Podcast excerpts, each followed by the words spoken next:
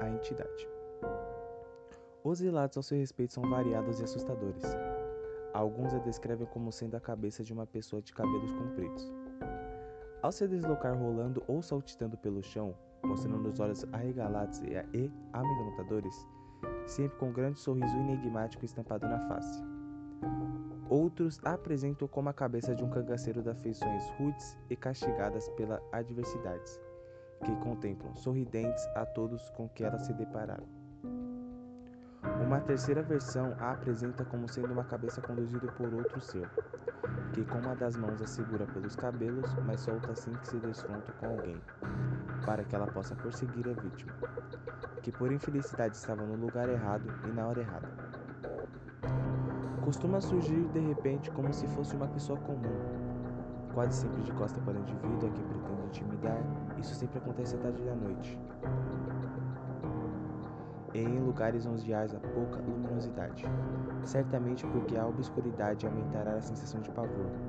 Então aquela pessoa estranha e irreconhecível se, se desfaz no chão em poucos segundos, surgindo em seu lugar a assustadora cabeça rolante. Trata-se de uma entidade tão temida pelos habitantes das regiões afastadas que a simples menção em seu nome já exige o sinal de cruz, e costuma evitá-lo mesmo quando a conversa gira em torno de assombrações. Isso porque associa seu nome à encarnação viva do próprio diabo, que costuma sair à noite para perseguir aqueles que, por qualquer motivo, estão perambulando pela rua com ou sem destino.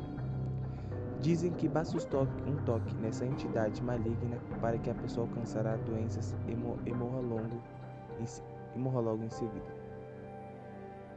É considerado sinal de aguro quando ela corre pelas noites afora e se de repente deter diante de alguma casa. Nesses fatos, tente-se como certo que uma das pessoas que mora ali acabarão morrendo ou contraindo doenças graves no prazo de poucos dias. Para que isso não aconteça, será necessário que um padre, exorcista ou local, para que depois os moradores nele realizem uma novena. Essa é, na certeza geral, a única maneira do mal ser afastado definitivamente.